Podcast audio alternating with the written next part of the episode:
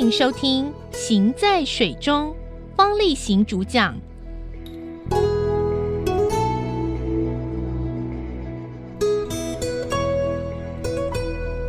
春暖花开，万物都开始苏醒，开始有活动的时候。那这个时候，在呃海洋中间，尤其是在河川中间，都是很多鱼类开始产卵的时间呢。讲到鱼卵，我们想到的可能不是说哇，好多好多鱼虾不可胜数，我们想到的可能是乌鱼子喽，那个鱼子酱喽，鲑鱼卵，实在是没办法。其实不只是东方人会这样想，就刚刚讲鱼子酱就是西方人非常喜欢吃的一个美食。但是这个吃这么多的鱼卵，吃鱼子酱，到底是不是合理的呢？我记得啊，多年以前有一次在宜兰的海上做调查的时候，那开船的渔民呢一直在跟我抱怨，他说最近这几年来啊，飞鱼蛋呢减产了非常多。让他们的收入哦巨减，就叫苦连天。我那个时候听完了，心中觉得怪怪的，不知道这个是该同情渔民呢，还是应该说这本来就是自作孽不可活的必然结果。我们把人家蛋都吃掉了，怎么期望它还会有大的呢？没有大的，它又怎么会再有蛋给你来抓呢？好。那这边有几件事情呢，肯定要先要澄清。第一个，飞鱼到底是哪一种飞鱼啊？是鱼字旁一个是非的非呢，还是会飞起来的鱼啊？那我告诉你，就是会飞起来的鱼啊，就是蓝鱼绿岛垦丁那边会从水面上跳出来，然后在海上滑翔的这个鱼啊，那个鱼叫做飞鱼。飞鱼看起来有很长的翅膀，那个翅膀不会拍的，它只会滑翔啊，那是它伸长的胸鳍。那为什么去捕飞鱼卵呢？那个卵不在它肚子里面嘛？哈，好，先讲说为什么要捕飞鱼卵。我们记不记得我们在吃很多日本料理的，有一些鱼子，那小小的一粒一粒黄黄的哈，那个就是飞鱼卵啊。飞鱼卵其实是日本料理，以及现在已经推广到基本上是全世界了。那台湾很多年以前一直都是很多饮食的习惯是跟着日本的这个习俗嘛，所以飞鱼卵一直是日本和台湾。很重要的一个海鲜食品哈，所以卵要怎么补呢？刚刚在讲的，那卵不在肚子里面啊，讲起来也是非常有意思啊。原来啊，飞鱼是一种生活在大洋表层的鱼类啊，因此它产的卵呢，都是依附在海洋里面的漂流物上面，一串一串的呃粘在一起，以免失散。那等到孵出小鱼来以后呢，这些小鱼啊，又会成群结队的互相照应。也就躲在这个漂流物的附近哈，增加它们生存的机会。捕飞鱼卵就是把这些漂流物捞起来，然后这个卵呢就附着在漂流物上面，就把这个卵呢再把它拿下来，然后把这个卵在腌制以后，把它变成就讲说日本料理的配饭啊，或者是做一些配菜，就把它吃掉了。那这个还是蛮高价的一种水产品呢。可是，如果照道理来讲啊，人们要开发鱼类资源的时候，是应该等到它们长大了以后，再捕捉其中的成鱼，同时也要能够让成熟的母鱼啊，能够再次产卵生子，也要让这个生的这些小朋友们能够长大了，再可以养育下一代，才使得这个资源呢、生生不息。可是。我们的渔民是怎么样利用这个飞鱼的资源的呢？好，我们看起来好像蓝鱼绿岛是在抓这个大的鱼，对不对？哈，蓝鱼的飞鱼季呀，对不对？绿岛也有飞鱼季呀，垦丁也有飞鱼季，吃的就是飞鱼的成体哈，譬如啊抓起来的飞鱼啊，或者是飞鱼干哈。可是我们另外有一些饮食的习惯是从日据时代一直留下来的，啊，就是吃飞鱼子。所以台湾有一部分的渔业哈。事实上是在抓飞鱼子的啊，那他们怎么样去抓这些飞鱼子呢？他们就利用了每一年飞鱼要产卵的这个季节，就用木架子啦、棕榈叶啊，做成很多的人工漂流物，让飞鱼以为这些就是天然的在海上面漂流的海藻，就把它们的卵呢产在上面，然后这个渔民就把这些产了很多卵的这些棚架再捞起来，把这些卵呢拿出来做成商品，外销日本或者卖到我们的市场上面，放在我们的寿司上啊，或者放在我们的那个小小的那种前菜的那种一盘盘的上面呢、就把它吃掉了哈。可是哈，飞鱼一年呢只繁殖一次，我们如果不施保护，居然还在这个时候。在他们繁殖后代的时候，把他们辛辛苦苦孕育了一年留下来的这个精华，要变成卵，而且要孵化成后代的这个资源呢、把它抓起来，然后吃掉。可是，一方面呢，又埋怨老天不公，让他们能够抓的鱼越来越少。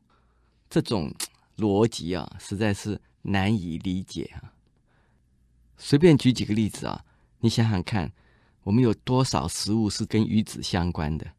那过年的时候还听说拼命涨价的，就是乌鱼子，对不对？我们吃螃蟹的时候就吃红鲟，为什么叫做红鲟呢？因为它里面就是它的卵，所以才叫做红鲟。没有卵，我们还叫它菜鲟呢。还有我们吃螃蟹的时候，我们要吃有蟹黄，我们也吃鱿鱼子。我们讲的这个鱿鱼可不是那种烤鱿鱼的鱿鱼啊，就是真正的有一种中国石油那个油的那个鱿鱼子哈，那鱼就是如果没有记错的话，应该是属于土托鱼那一类的鱼，它的那个卵啊油脂很多哈。然后我们也吃云丹哈，云丹就是呃白云的云，丹就是单高完善的那个丹。各位不晓得知不知道这是什么？其实你们常常在吃，就是我们讲的那种海胆的蛋。所以我们在日本料理店啊吃的最高级的沙西米之一就是云丹哈，当然我们也吃什么布拉吉呀，真正的不胜枚举。所以其实我们有许多的饮食习惯中所吃的食材啊，刚好是利用到了生物在它生命周期中间最脆弱的时候，其实它是值得商榷的。那有的人也会用另外一个方法来做说明，他说譬如啊。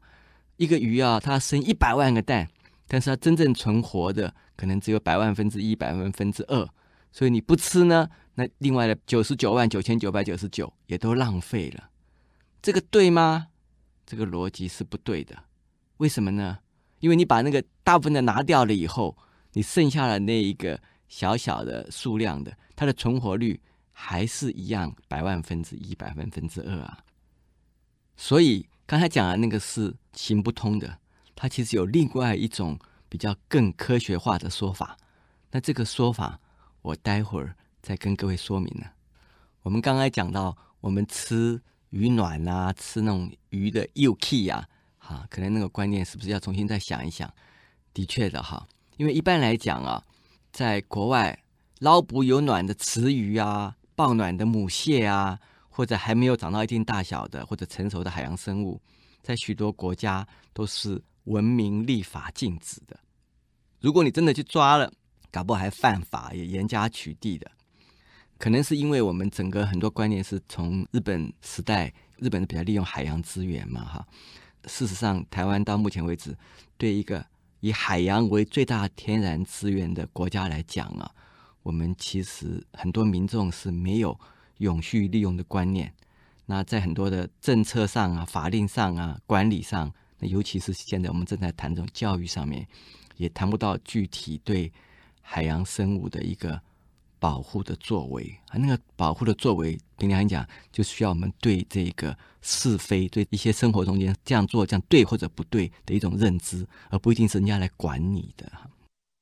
那是不是我们就不能够吃鱼子了呢？其实也未必哈。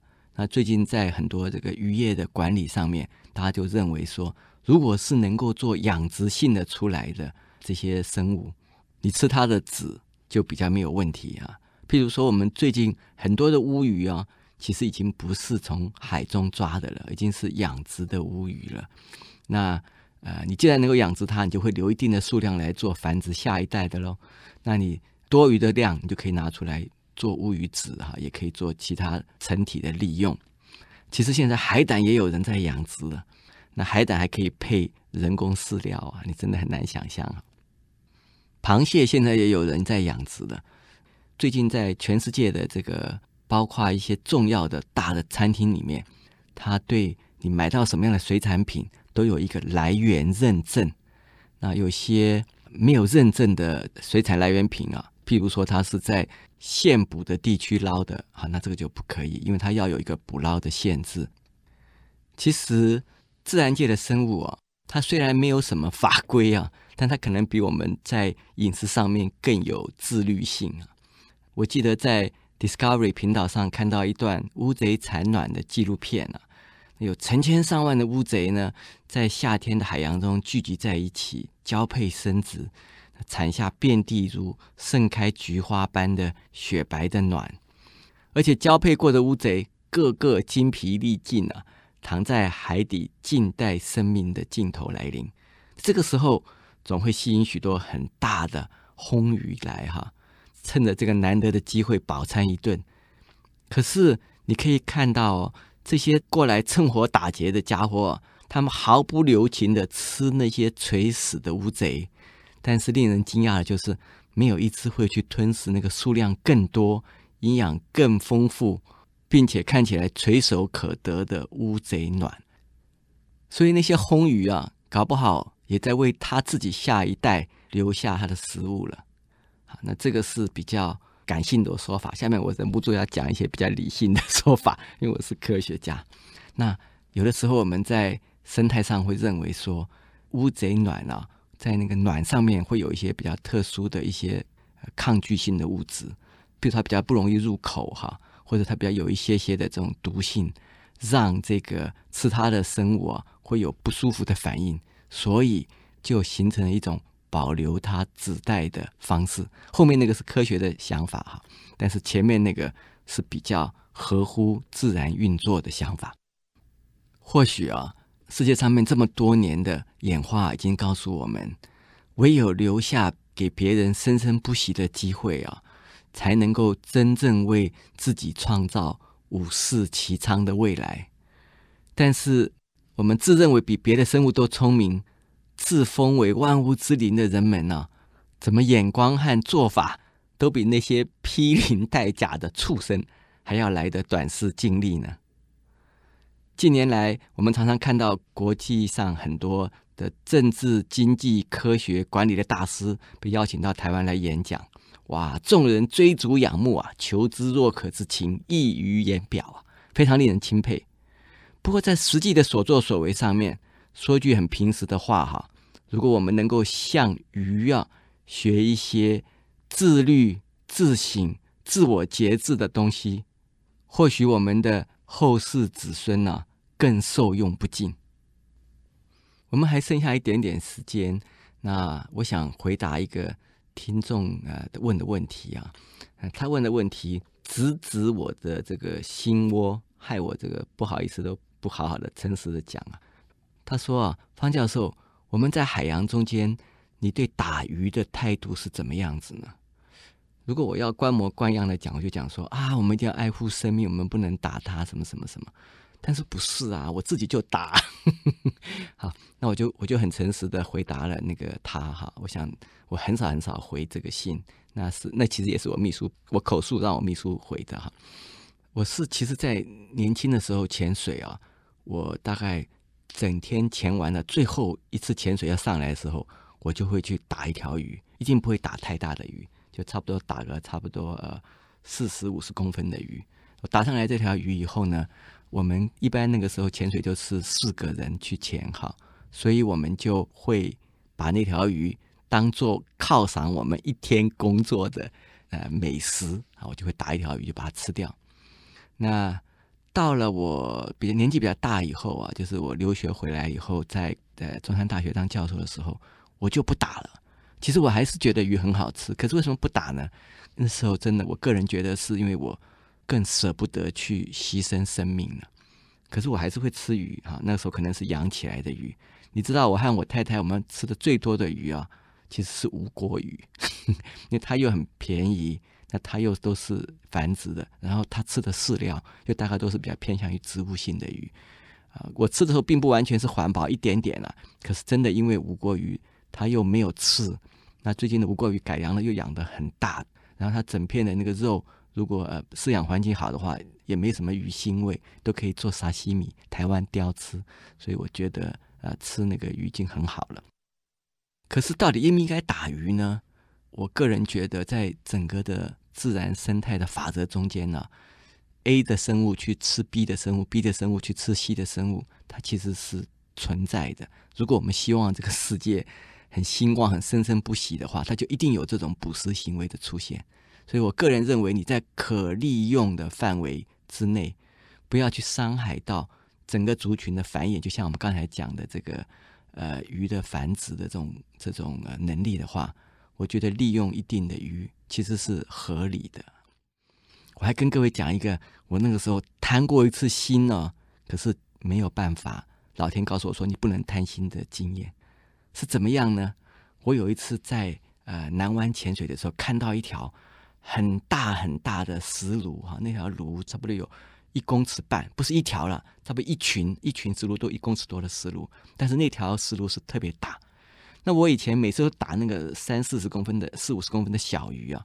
那我看那些旁边有一些朋友啊或者潜水的人呢，就打那个很大的鱼，看起来都很英勇的样子。我就想说，为什么我不可以打一次呢？啊，所以我那天终于就忍不住了，就拿了我的鱼枪啊，就对着那条很大的石鲈就打过去。不过我们因为我们是呃念鱼的哈，也潜水，所以我们其实还蛮有良心，我们不会乱打那个鱼，不会乱随便对它任何地方打，我们就会对着它的背上的。就是头颈的背上那个肉最厚的地方打过去，因为那边打过去以后啊，穿进去了，万一那个枪啊，那个鱼挣扎把它拉开的时候，那最多那个肉就破掉而已。可是如果你打它肚子的话，你拉开就会把它肚子肠子都拉出来，那鱼又跑掉了，那枪又脱了，可是你又抓不到它，那就是很不好。所以我们就只打它那个皮厚肉粗，可是没有内脏的地方。那条鱼你知道它非常大了，那我打它那块肉的时候，那个背上的时候啊。我其实靠得很近，大概离它大概不到两公尺的地方，我就啪一枪打下去。那真的叫做皮厚肉粗，那个枪就打在它那个鳞片上，然后居然就弹走了，就跳开来了。然后那掉了几片鳞片，然后那鱼就被我空这样撞一下，它就往后面震了抖了一下，然后要游走了。它游走的时候，它回头看看我，他说你在干什么啊？它就游走了。从那一次以后啊，我再也不打超过我能力所及的鱼。我后来做所有的事情也是这样，我也不做超过我能力所及的事。你把一件小事做好，也比你把一件大事做烂了，要更受人尊敬。